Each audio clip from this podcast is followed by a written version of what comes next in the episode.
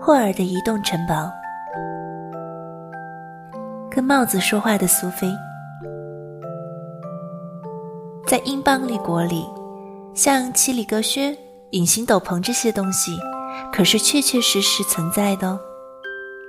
但在这个国家里，当三个兄弟姐妹中的老大，可是件顶倒霉的事情。每个人都认定了你会第一个失败。尤其是三个人必须一道外出奋斗的时候，人们更是认定了老大定会最没有成就。苏菲海特是三个姐妹中的老大，假如她是伐木工的女儿，她成功的概率或许还能大一些。但他的父母经济能力都很优渥，在繁荣的马克奇平镇上开有一家帽店。苏菲的生母。在他两岁，妹妹乐蒂一岁的时候去世了。他父亲再娶，对象是店里最年轻的助手，一个叫做芬妮的美丽的金发女子。婚后不久，芬妮又生了老三玛莎。照说，苏菲跟乐蒂因此就会成为一般故事中的丑姐姐了。但事实上，三个女孩都长得很漂亮。尤其是乐蒂，是三个姐妹中最漂亮的一个。芬妮对三个女孩疼爱有加，一点儿也不会对玛莎特别偏爱。海特先生很以他的三个女儿为荣，送他们到镇上最好的学校就读。苏菲很用功，她大量的阅读，但她也很快就认知到，她能够拥有有趣的未来的可能性。是微乎其微了。虽然她不免觉得失望，但她的日子一般说来仍是过得很愉快。照顾妹妹们，并且教导玛莎，当机会来临的时候要掌握。因为芬妮总是在店里帮忙，照顾妹妹的责任自然就落在了苏菲身上。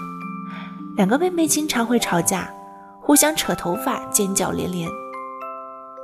乐蒂不甘心成为继苏菲之后叫不成功的一个，这不公平！乐蒂总会尖叫道：“凭什么？只因为她是最小，她就可以拥有最好的？我要嫁给王子，我偏要！”玛莎听了，总会顶他说：“她单凭一己之力，无需嫁给任何人，就可以有钱到不行。”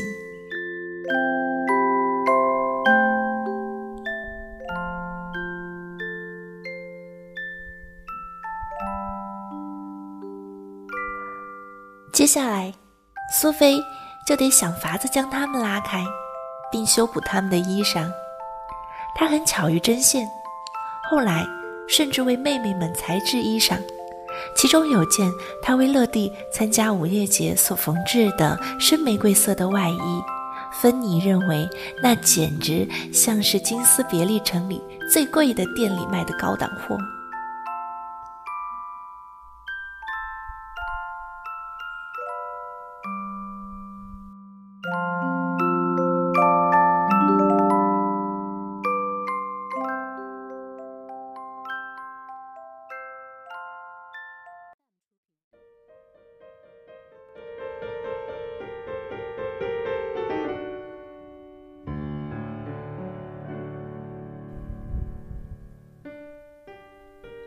也差不多就在那个时候，人们开始谈起了荒地的女巫。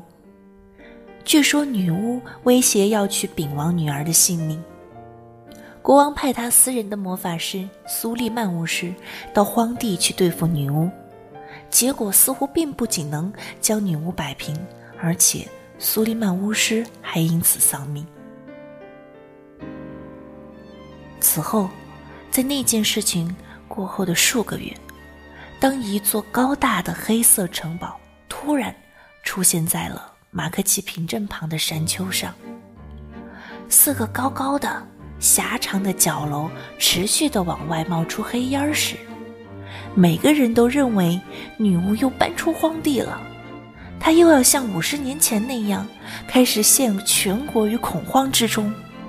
人们非常的害怕，没人敢独自出门，尤其是夜里。更可怕的是，城堡呢并不待在同一个地方，有时看着是在西北方荒野上一个高高的黑色屋顶，有时又绕到了东边的岩壁上，有时直下山岗，就坐在离镇北最后一座农庄不远处的石楠地上。有时候还真的可以看到它在移动哦，脏脏的灰烟由角楼里阵阵涌出。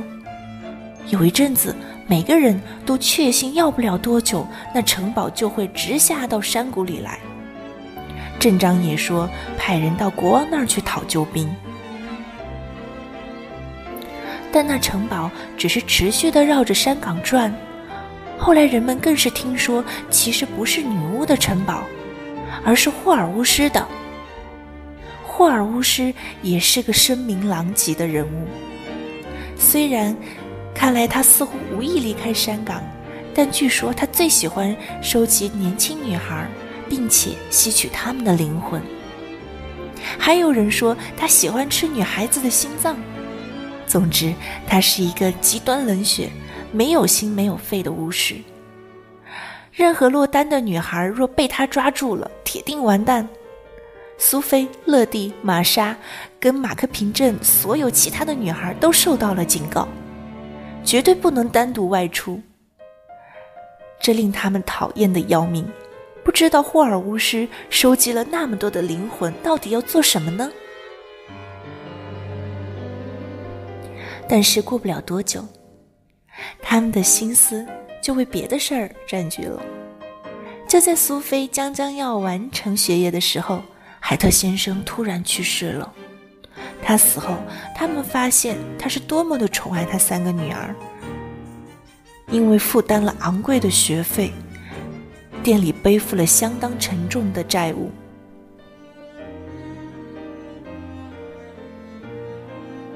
办完丧事之后，芬妮在紧邻着店铺的自家客厅里，跟三个女儿说明了家里的情形。恐怕你们都得离开学校。去当个有工作前途的学徒之类的，他说：“我算了又算，不知道算了多少回了，发现那是唯一能让店铺经营下去，又能养活你们三个的方法。要你们三个全留在店里帮忙是很不实际的，我也负担不起。现在就告诉你们我的决定。先说乐蒂。”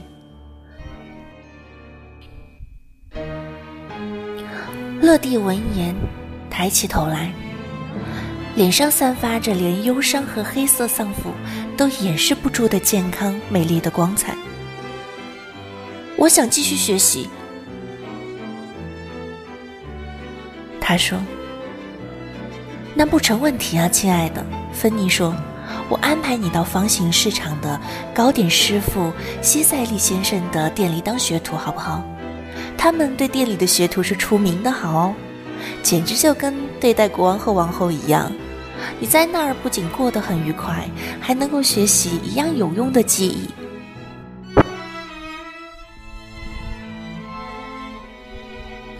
西塞利太太是我们店里的好主顾，也是好朋友。她基于帮忙的性质，同意将你挤进去。乐蒂笑声显露出他其实一点儿都不快乐。哼好的，谢谢你。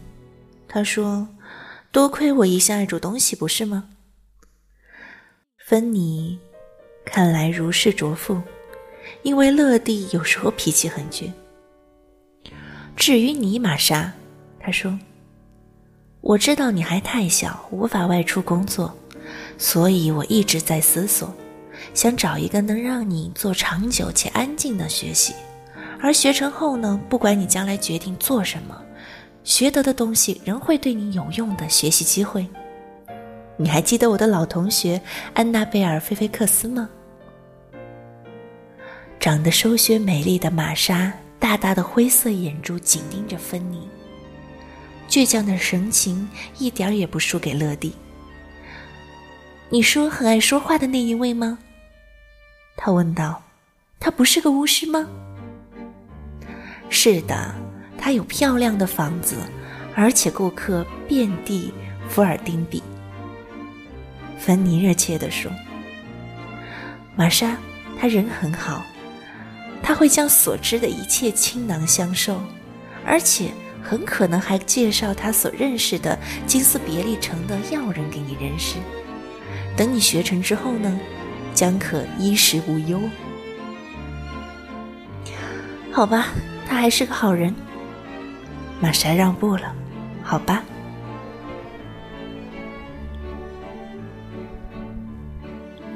苏菲边听着，便觉得芬妮真的是什么都想得到了。身为次女的乐蒂，注定呢也成不了大气候，所以芬妮将她安排到一个可能遇到年轻英俊的见习生的地方。结婚后快乐的过一辈子，玛莎则注定要成大功发大财。巫师及有钱的朋友将能够帮助她成功。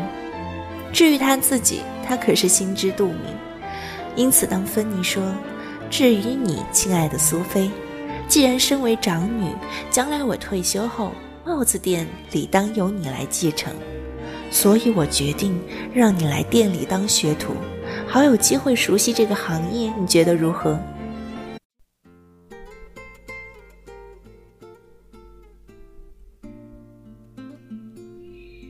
不需要说，对这样的命运，苏菲早就认了。